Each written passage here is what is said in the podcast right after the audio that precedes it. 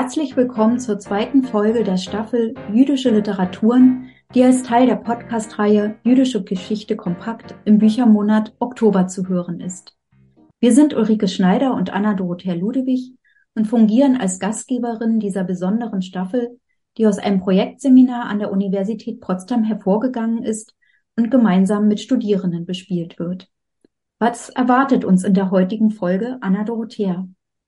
Die beiden Studentinnen Candice Mehmet und Marlise Clément geben in dieser Folge Einblicke in die Rezeption des Romans Serge von Jasmina Reza, der 2021 auf Französisch im Verlag Flammarion und 2022 in deutscher Übersetzung im Hansa Verlag erschienen ist. Sie zeigen die unterschiedlichen Rezeptionsansätze in beiden Ländern auf.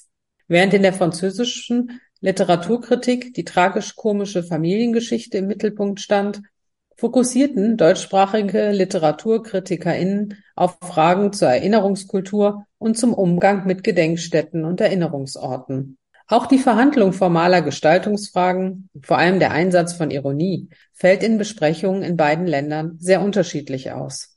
Dass das Label jüdische Literatur allein beim deutschsprachigen Literaturmarkt zu finden ist, erörtern Candice Mehmet und Malise Clément vor dem Hintergrund literaturhistorischer Entwicklungen in Frankreich und Deutschland. Mehr Informationen zu Jasmina Reza und ihrem Roman Serge können Sie in den Shownotes nachlesen.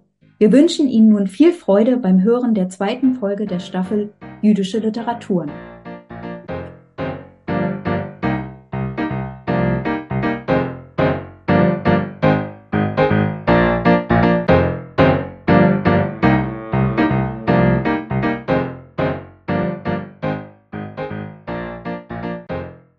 Guten Tag, in unserem heutigen Podcast sprechen wir über Literatur. Ich heiße Marlies und ich bin 23 Jahre alt und studiere Germanistik mit Candice an der Uni Potsdam. Hallo, ich heiße Candice, bin 24 Jahre alt und studiere auch Germanistik und Gender Studies an der Université Bordeaux-Montaigne und der Universität Potsdam. Wie Marlies schon sagte, werden wir über Literatur sprechen, insbesondere über den Roman Serge von Jasmina Reza, der im Januar 2021 in Frankreich und ein Jahr später in Deutschland erschienen ist. Die Idee, über dieses Buch zu sprechen, haben unsere Dozentinnen Anna Dorothea Ludewig und Ulrike Schneider im Rahmen des Projekts German Gays, jüdische Literatur im aktuellen deutschsprachigen Feuilleton angeregt. Da wir sowohl in Frankreich als auch in Deutschland studieren, werden wir das Thema auch in einer deutsch-französischen Perspektive betrachten. Jasmina Reza ist eine Schriftstellerin und Theaterautorin, die mehrere literarische Genres bedient. Sie ist auch Schauspielerin und Regisseurin. Sie wurde 1959 in Paris als Tochter eines russisch-iranisch-jüdischen Ingenieurs und einer ungarischen Geigerin geboren. Sie studierte Schauspiel und Soziologie in Nanterre. Reza wurde vor allem durch ihr Theaterstück Kunst auf Französisch Art aus dem Jahr 1994 bekannt. Die Theaterstücke von Jasmina Reza verhandeln oft Sprachstereotypen und Skurrilitäten unserer modernen Gesellschaft auf der Bühne, wie zum Beispiel in Kunst. Ihre Theaterstücken wurden in mehr als 35 Sprachen adaptiert und brachten ihr zahlreiche Preise ein, darunter mehrere Molière und verschiedene renommierte amerikanische Preise wie zwei Tony Awards und zwei Laurence Olivier Awards. Im Jahr 2000 erhielt sie außerdem den Grand Prix du Théâtre der Académie Française. Als Schriftstellerin erhielt sie für ihren 2016 erschienenen Roman Babylon den Prix Renaudot. In ihrem neuesten Roman Serge erzählt Jasmina Reza die chaotische Geschichte einer jüdischen französischen Familie, den Poppers, und ihrer komplexen Beziehungen untereinander. Im Mittelpunkt des Buches stehen die drei Geschwister Jean, Serge und Nana, die heute in ihrem Sexigern sind, väterlicherseits jüdischer Abstammung sind, aber die jüdische Religion nicht praktizieren und die sich ebenso lieben, wie sie sich nicht ausstehen können. Serge ist der Älteste, die Hauptfigur, und der Roman ist nach ihm benannt. Er ist egoistisch, cholerisch, unerträglich und er erfährt Misserfolge an, sowohl beruflich als auch privat. Valentina ist die Freundin von Serge und mit seiner ehemaligen Frau Carole hat er die Tochter Josephine. Jean, der Ich-Erzähler, der zweite Sohn, der ein wenig im Schatten seines Bruders steht, spielt den ewigen Vermittler innerhalb der Familie. Nana, die jüngste der Geschwister, ist die einzige Tochter, die Rebellin, die einen mittellosen, linksgerichteten Spanier Ramos Ochoa geheiratet hat. Sie haben zwei gemeinsame Kinder, Victor und seine kleine Schwester Margot. Nach dem Tod der Mutter der drei Geschwister nimmt Josephine die ganze Familie mit auf eine Reise in die Vergangenheit ihrer Vorfahren nach Auschwitz. Sie möchte die Geschichte verstehen und die traurige Realität des ehemaligen Lagers mit eigenen Augen sehen und so einen Erinnerungsprozess in Gang setzen. Die Reise verläuft jedoch nicht ohne Hindernisse. Es gibt also viele Charaktere und komplizierte Familienverhältnisse. Ja, das ist richtig. Außerdem beherrscht Jasmina Reza die Kunst, Roman- und Theatergenres zu verbinden. Sie zeichnet sich dadurch aus, dass sie durch verschiedene Figuren und eine Kombination aus zahlreichen Dialogen die viele Facetten einer Realität zeigt, ohne jemals eine bestimmte Botschaft oder Geschichte zu vermitteln. Noch eine interessante Beobachtung. Der Name Serge ist auch einer der Hauptfiguren in ihrem international erfolgreichen Theaterstück Kunst und ein Name, der in jedem ihrer Werke auftaucht. Reza erwähnt in einem Interview mit France Culture, dass dieser Name eine Art Glücksbringer für sie sei. Welchem Genre würdest du Marlies das Buch zuordnen? Im Fall des Romans Serge ist mir aufgefallen, dass die französischen KritikerInnen ihn eher als Familienroman bezeichnen, da der Familienkomplex ihrer Meinung nach im Mittelpunkt des Romans steht. Ich habe den Eindruck, dass dieses Buch in Deutschland dagegen eher mit Fragen einer Erinnerungsliteratur in Verbindung gebracht wird so zum Beispiel bei der Besprechung des Buches in Deutschlandfunk Kultur. Ja, aber wenn ich darüber nachdenke, glaube ich nicht, dass er unbedingt als Erinnerungsliteratur verstanden werden sollte, denn Auschwitz ist nicht das Hauptthema des Buches, aber die Gattungsfrage bleibt trotzdem offen. Ich bevorzuge die Zuordnung Familienroman, da das Thema der Familie in diesem Roman eine wichtige Rolle spielt und wirklich im Mittelpunkt des Buches steht. Jean erzählt im Laufe des Buches von den Verhaltensweisen seiner Familie, insbesondere von Serge und Nana. Man kann auch eine Entwicklung der konfliktreichen Beziehungen zwischen den Generationen feststellen, zum Beispiel zwischen Serge und seiner Tochter oder seinem Neffen. Bevor Malise sich jedoch weiter inhaltlichen Fragen angerechnet, geht sie auf die Form und die Bewerbung von Serge in Frankreich und Deutschland ein. Was die Form des Buches betrifft, so ist es zwar in Prosa geschrieben, aber der Schreibstil ähnelt dem eines Theaterstückes mit vielen Dialogen. Es gibt keine Kapitel, die eine klare Struktur vorgeben. Man wechselt nahtlos von der Vergangenheit in die Gegenwart und der Erzähler springt oft von einer Erzählebene zur nächsten. Außerdem ist es in den Dialogen oft schwierig zu verfolgen, wer spricht, da es keine Namensnennung vor den Zeilen gibt. Zudem sind viele Konfliktdialoge in der Form des Dikomitie dargestellt, das heißt einer sehr schnellen Aneinanderreihung von sehr kurzen Repliken, um einer Szene Dynamik und Intensität zu verleihen. Dies spiegelt zugleich den chaotischen Charakter der Familie gut wider. Der Roman hat ein dynamisches Tempo, wie man es vom Theater her kennt. Was die unterschiedlichen Ausgaben des Buches und ihre Einbände betrifft, so enthält die französische Erstausgabe von Flammarion kein Bild.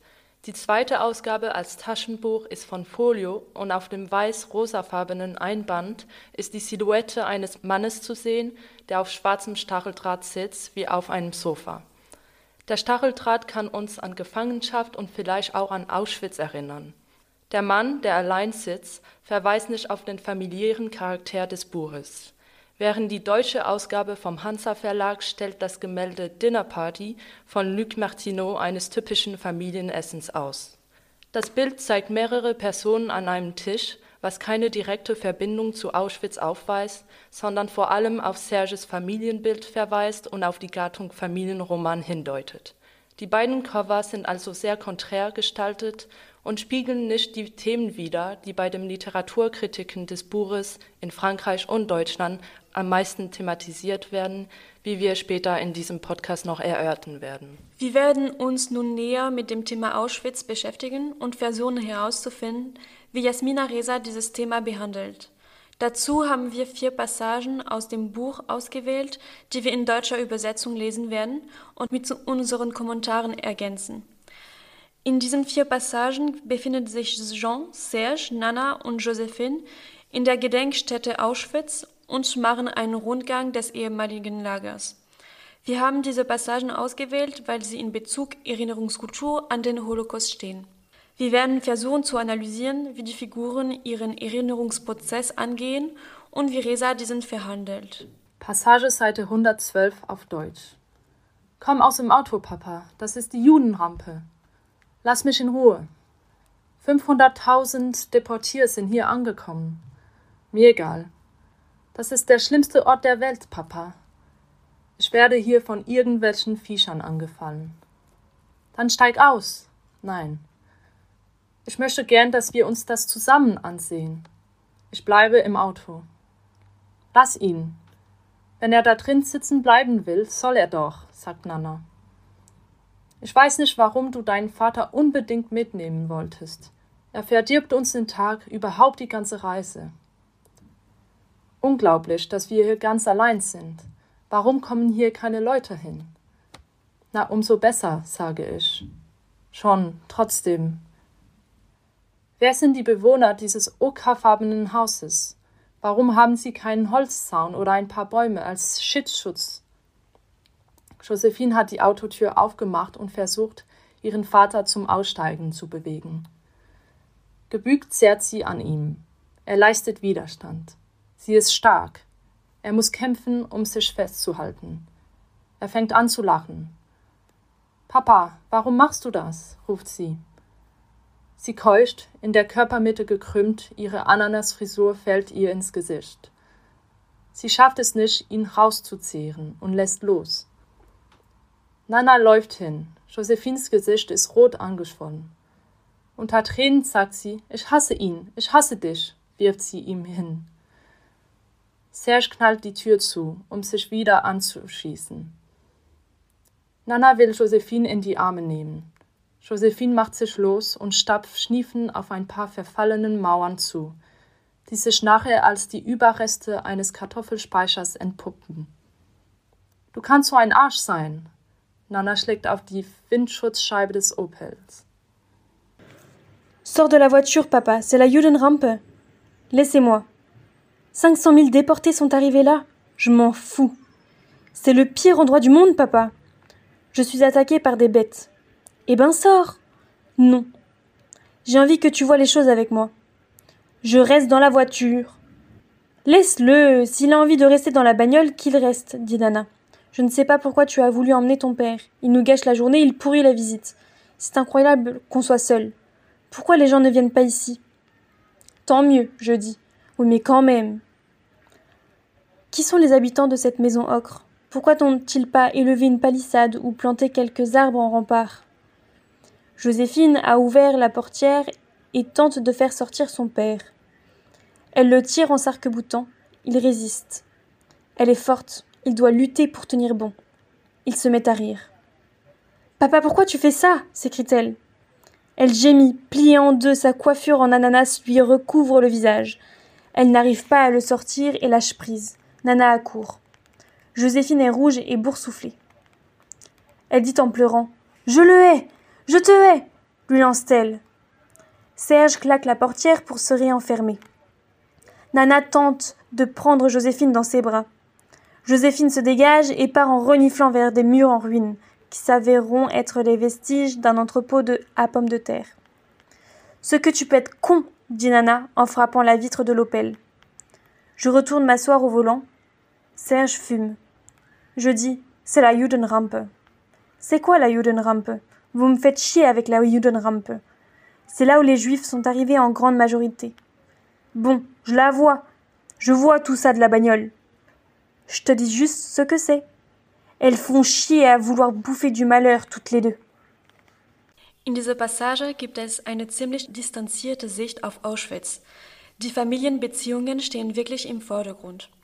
Reza verwendet eine satirische Sprache in Form von Dialogen, die man sogar als sehr ungehörig und absurd wahrnehmen kann. Man kann hier die Einflüsse des Theaters der Autorin erkennen, da es sich um eine geregelte Situationskomik wie im Theater handelt. Passage Seite 115 auf Deutsch. Wir gehen an den Gleisen entlang. Die Gleise, gebaut, um die Juden aus Ungarn zu empfangen.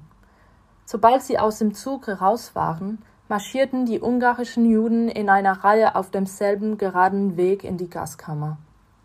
Ich versuche zu sehen, was sie sahen, aber nichts lässt sich sehen. Weder die endlose Grasfläche, noch die Trümmer, noch die geisterhaften, sauberen Baracken. Von irgendwoher ist ein Rasenmäher zu hören. Vorgewittriger Wind trägt Bergluft heran. Wir gehen über einen Weg, der zu keiner Zeit gehört. Und wir selbst haben keine Ahnung, was uns hierher geführt hat. Nous marchons le long des rails. Les rails construits pour réceptionner les Juifs de Hongrie. À peine sortis du train, les Juifs hongrois suivaient en colonne le même chemin droit vers la chambre à gaz. J'essaie de voir ce qu'ils voyaient. Mais rien ne se laisse voir ni l'infinie étendue herbeuse, ni les décombres, ni les baraques propres et spectrales. On entend quelque part une tondeuse à gazon. Un vent de pré-orage apporte une odeur de montagne. Nous marchons sur un chemin qui n'appartient à aucun temps. Et nous-mêmes sommes dans l'ignorance de ce qui nous y a conduit. Der Erzähler nimmt eine eher distanzierte Haltung zu Auschwitz ein. Jean lässt sich oft von seiner Familie und deren Streitereien ablenken. Auschwitz steht also immer im Hintergrund des Buches, selbst als sie am historischen Ort sind. Die Familie bleibt während des gesamten Romans die Hauptsorge von Jean. Die Autorin trennt traurige, ernste und negative Bild von Auschwitz und kontrastiert es mit der lauten, lebendigen und chaotischen Familie.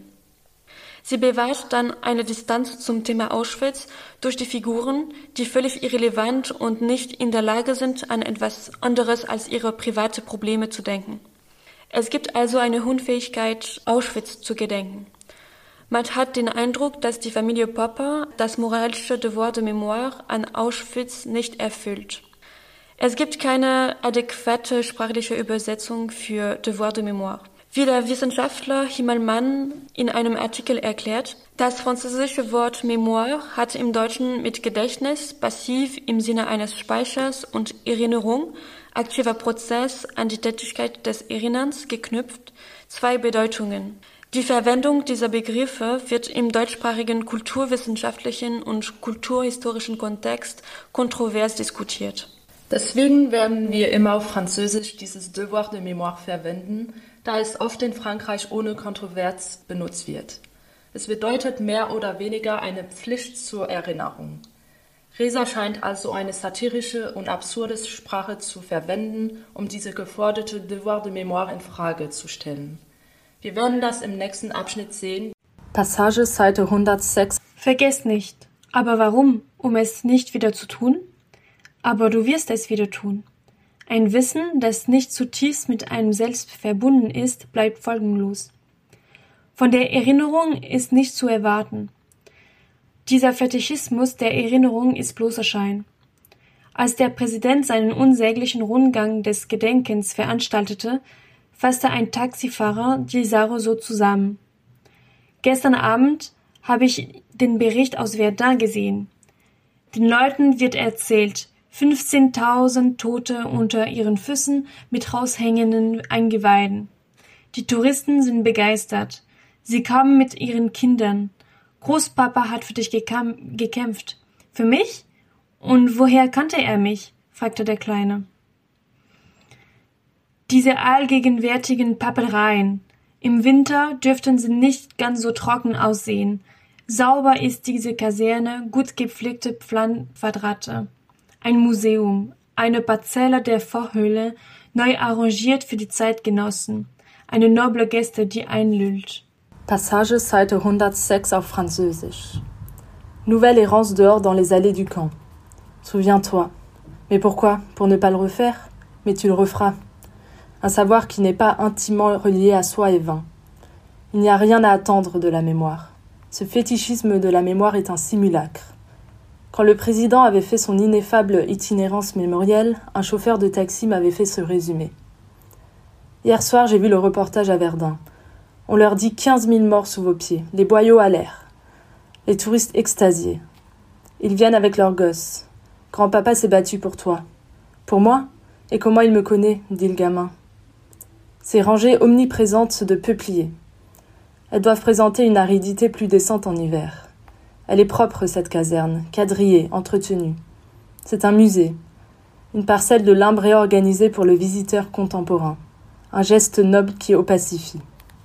In diesem Abschnitt verwendet die Autorin in der Sprache Jeans viel Ironie und es scheint, als sei das Devoir de Mémoire eher eine absurde Last als etwas, das der Gesellschaft nutzt.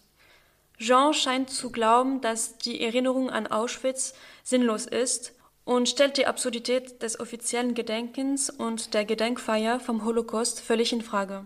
Aber hat Jasmina Reza nicht recht, wenn sie Auschwitz als ein Museum und nicht als einen Ort der Erinnerung beschreibt, Candice?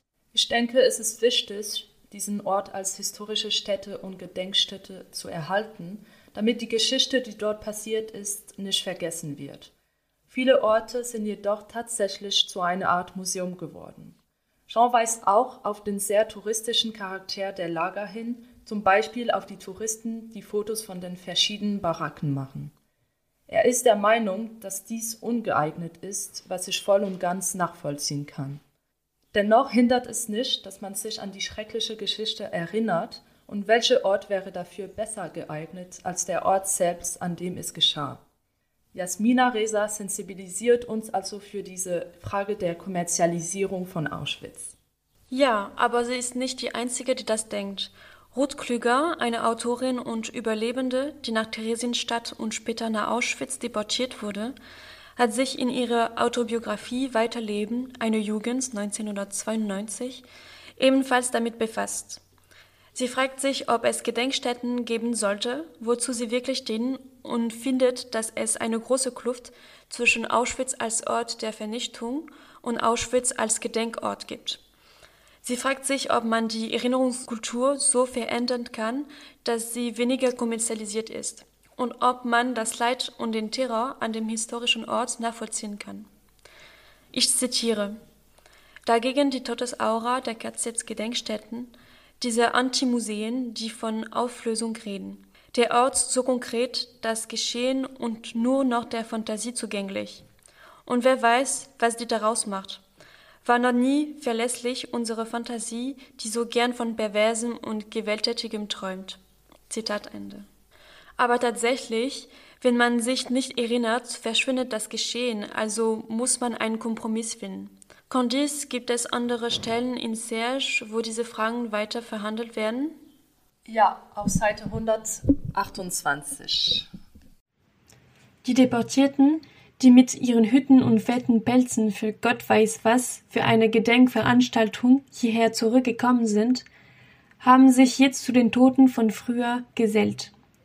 Sie sind eine ganz besondere Sorte von Alten, verloren in übergroßen Mänteln, die gut gegen die Kälte sind, aber schlecht für die Bewegungsfreiheit. Sie stehen für eine andere Zeit. Menschen wie ihnen werden wir nie wieder begegnen. Ohne sie wird es diesen Ort nicht mehr geben. Wozu die Stützstreben, der Rasenmäher, die Erhaltung der Backsteine, Ziegel und Balken, wenn sie nicht mehr am Leben sind? Sie nehmen ein ganzes Jahrhundert und ein Kontinent mit sich. Passage Seite 128 auf Französisch. Les déportés qui sont revenus avec leurs chapeaux et leurs grosses fourrures pour Dieu sait quelle commémoration ont à présent rejoint les anciens morts. C'est une race particulière de vieux, perdus dans des manteaux démesurés, empaquetés dans des habits de froid qui les engoncent, des gens d'un autre temps qu'on ne reverra jamais. Sans eux, le lieu n'existera plus. À quoi bon les étés, la tondeuse à gazon, le maintien des briques, des tuiles, des poutres au-delà de leur survivance Ils emportent avec eux un siècle et un continent. In dieser Passage wird die sehr aktuelle Frage nach dem Gedenken gestellt, wenn die Zeitzeugen nicht mehr da sind. Die Passage ähnelt dem vorherigen Abschnitt und Jean führt also die Überlegungen fort. Also Candice, ich würde dich gern fragen, wie behandelt Jasmina Reza die Frage der Erinnerung? Jean und Serge, die männlichen Charaktere, scheinen weder für die Geschichte von Auschwitz noch für den Ort empfänglich zu sein. Zum Beispiel sieht Serge keinen Sinn darin, die Gedenkstätte zu besuchen. Durch diese beiden Figuren wird das Devoir de Mémoire an Auschwitz von dem Erzähler in Frage gestellt. während die weiblichen Figuren Josephine und Nana in das Spiel des Devoir de Mémoire eintreten. Man hat also den Eindruck, dass der Devoir zur Erinnerung eher von den Frauen in der Familie getragen wird. Aus diesem Grund bringt uns die Autorin also dazu, uns als Leser zu fragen, warum das Museum Auschwitz besucht werden soll, Marlies. Ja, sie möchte uns zum Nachdenken über diese Frage anregen. Jean erklärt, dass es, sobald alle Überlebenden tot sind, keinen Grund mehr gibt, den Ort als Gedenkort zu erhalten und Gedenkfeiern abzuhalten. Für einige, zum Beispiel Josephine und Nana, ist die Erhaltung der Städten für die Erinnerungskultur wichtig auch wenn es keine Zeitzeugen mehr gibt.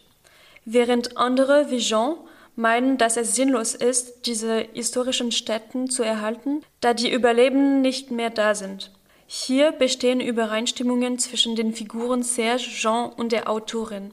Wie wir in Interviews von France Culture und France Inter mit Reza hören konnten, positioniert sie sich ebenfalls wie ihre Figuren und stellt das Devoir de Mémoire in Frage. Für Reza ist das einzige Gedächtnis, das von Bedeutung ist, das intime Gedächtnis seines eigenen Lebens mit seinen eigenen Erinnerungen. Reza ist gegen das verpflichtende Gedenken an historische Ereignisse. Wie Reza schon sagte, sie findet, dass das Gedächtnis nur eine Funktion unseres Gehirns ist, die geschmacklos ist.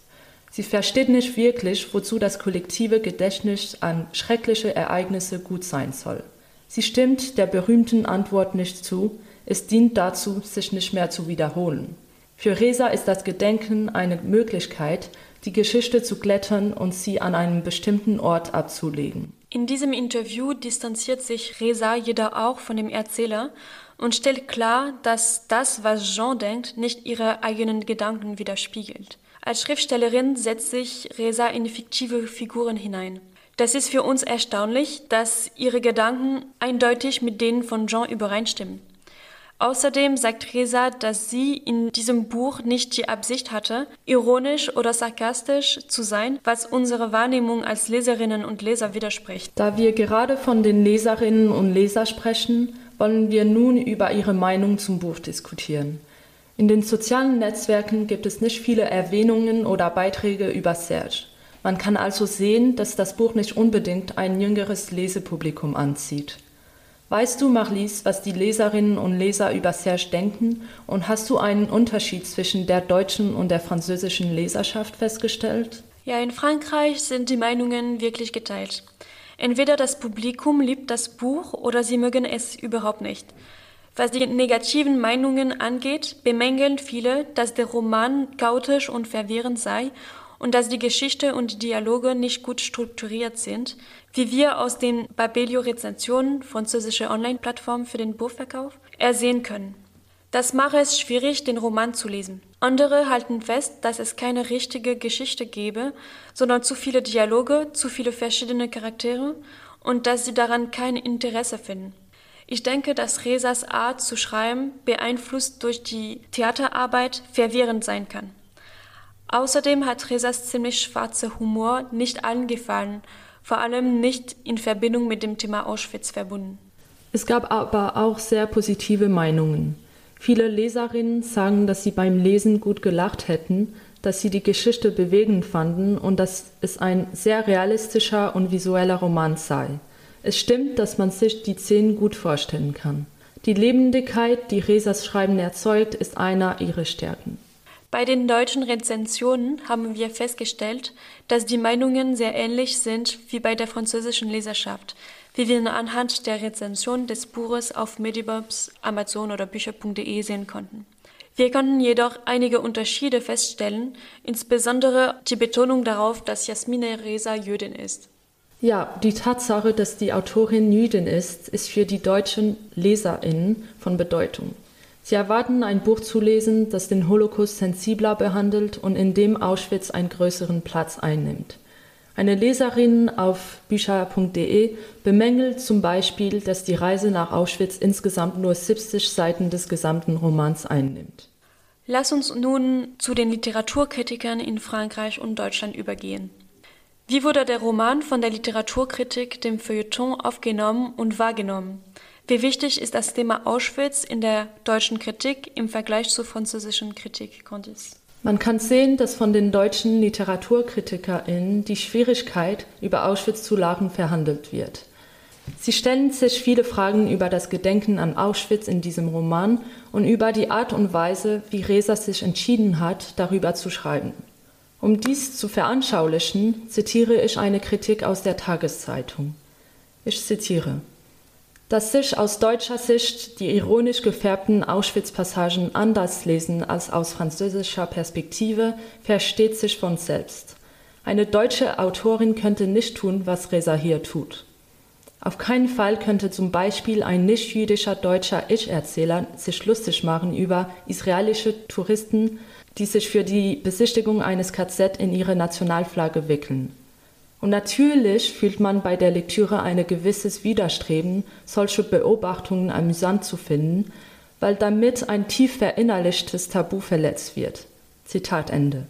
Auf französischer Seite spiegelt sich die Schwierigkeit, über dieses Thema zu lachen, jedoch seltener in der Kritiken wider, oder Malis? Ja, genau. Aber einer der französischen Kritiken von West France, die alle Stärken und Schwächen des Romans zusammenfasst, stellt auch die Frage, worüber man lachen kann. Ich zitiere. Es ist ein Buch, das eher einem Theaterstück als einen Roman ähnelt, ein dramatisches Thema, das in der Geschichte verankert ist, eine verstörende und schräge Handlung, liebenswerte, lächerliche oder launische Charaktere und lebhafte Dialoge. Aber Serge ist auch eine Antwort auf die berühmte, sehr aktuelle Frage, kann man über alles lachen? Zitat Ende. Laut dieser Kritik sind die Stärken des Romans schwarze Humor und virtuose Schreibkunst, zwei Qualitäten, die einem schon auf den ersten Seiten des Romans sehr stark auffallen. Diese Kritik weist jedoch darauf hin, dass das Lachen nach einer Weile vergeht. Die funkelnden Dialogen und Repliken, in denen sich das ganze Talent der Dramatikerin zeigt, sind auch eine Stärke. Und die Tiefe der Botschaft ist eine andere Stärke, weil Serge thematisiert den Familienanschluss, das Schicksal, das diese Figuren trifft, die sich gegenseitig beim Älterwerden zuschauen. Wie Resa schreibt, ich zitiere, mein Buch ist wie vom Tod beschattet. Es beginnt mit dem Tod, es endet mit dem Tod. Zitat Ende. Diese Kritik wirft Resa aber auch vor, dass der Roman voll von Situationskomik, absurden und gleichzeitig vernünftigen Überlegungen, Zänkereien ohne Sinn und Verstand sei, so dass man zwangsläufig ein wenig verwirrt ist und sich fragt, welche Rotfaden, welche Geschichte, welchen Gedanken. Wer eine Handlung, eine Entwicklung und ein positives Ende sucht, wird wahrscheinlich von dem Roman enttäuscht sein. Diese Meinung befindet sich auch bei der Leserschaft. Mein abschließender Eindruck zu den Kritiken ist, dass in Deutschland mehr über Auschwitz und die Erinnerung gesprochen wird, während die französischen Kritiken mehr über das Thema der Familie, ihre Absurdität und ihrem schwarzen Humor sprechen, wobei Auschwitz eher in den Hintergrund tritt. Wie die Kritikerin in Les Echos erklärt, lacht Jasmina Reza nicht über Auschwitz und die Konzentrationslager, sondern vielmehr über deren Besucher. In Le Monde sagt die Autorin, ich zitiere, das Lachen über die Katastrophe ist immer perfekt. Zitat Ende. Und das spiegelt ziemlich gut die Tatsache wider, dass schwarzer Humor in Frankreich einfach besser als in Deutschland ankommt. Da die Geschichte Deutschlands und seine Rolle als Täter in diesem Zusammenhang eine Bedeutung hat, ist es verständlich, dass die Reaktion der deutschen Leserschaft gemäßigt ist. Ich persönlich finde mich in jeder Kritik wieder und war vor allem von Resas Schreibstil sehr verwirrt. Es ist ein komplexes Buch, bei dem man sich anstrengen muss, um die Geschichte und die Charaktere zu verstehen. Ich würde dieses Buch empfehlen, da die Themen Familie und Auschwitz eine sehr interessante Kombination bilden. Ja, ich stimme dir zu, Marlies. In meinem Fall war es ein Buch, das mich sehr zum Nachdenken gebracht hat über die Art und Weise, wie man sich in unserer Gesellschaft sowohl in Frankreich als auch in Deutschland an die Geschichte erinnert. Ja, das ist richtig. Ich danke dir, Candice, dass du mit mir an diesem Podcast teilgenommen hast und hoffe, wir konnten Ihnen Lust machen, liebe Zuhörerinnen, Serge von Jasmina Reza zu entdecken, damit Sie sich eine eigene Meinung bilden können. Tschüss!